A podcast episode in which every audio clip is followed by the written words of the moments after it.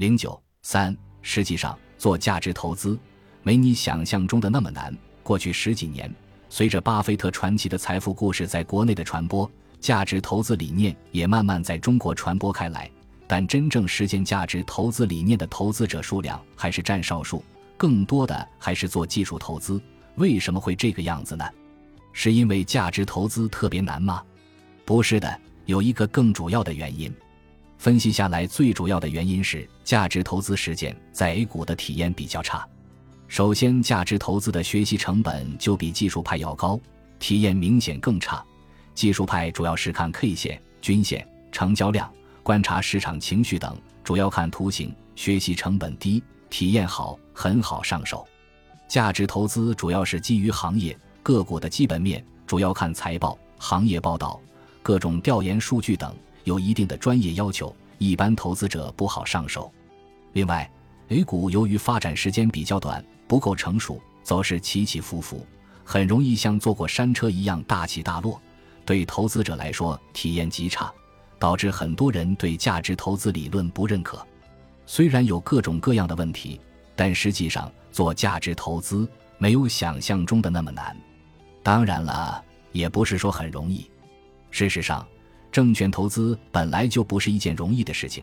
前面的章节中咱们也说过了，证券投资门槛极低，而门槛越低，竞争就越激烈。这里说的没有想象中的那么难，只是相比其他投资方法。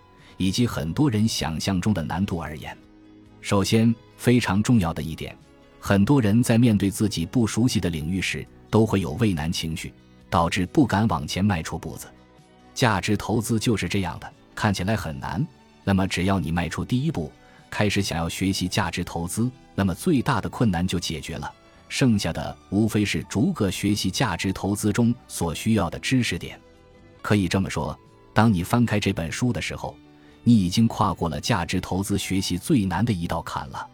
其次，大家不要把价值投资想得太高深或者太城市化，这其实也是很多人觉得价值投资很困难的原因之一。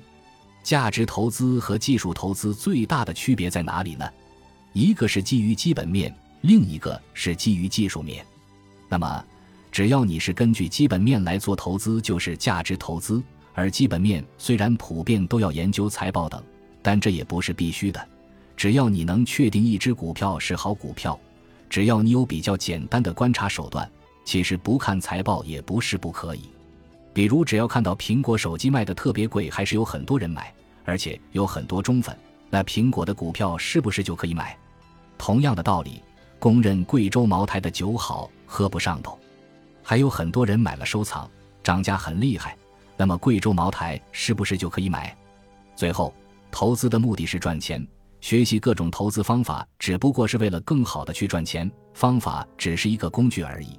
工具讲究的是合不合手，效率高不高，并没有优劣之分，只要适合自己的就是好方法。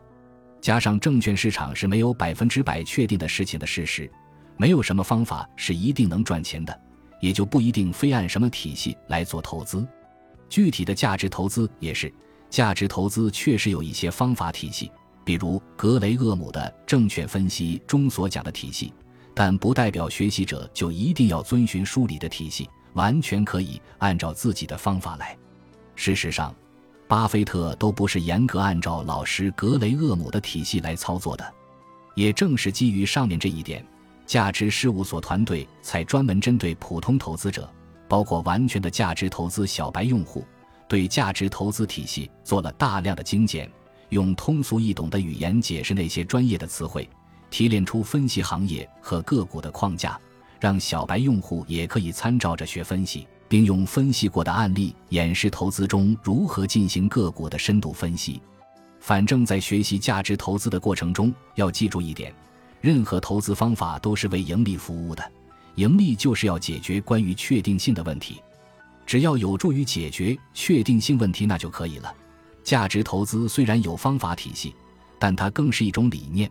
只要根据基本面买卖股票，就是价值投资行为。价值投资没有那么难，理念确定了，其他的技术性的东西学习起来就容易了。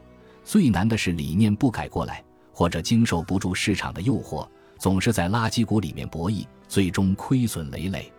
所以，从这一章开始，请树立坚决走价值投资路线的理念，开始走价值投资这条路。由此，你的投资生涯也就走上了一条光明之路。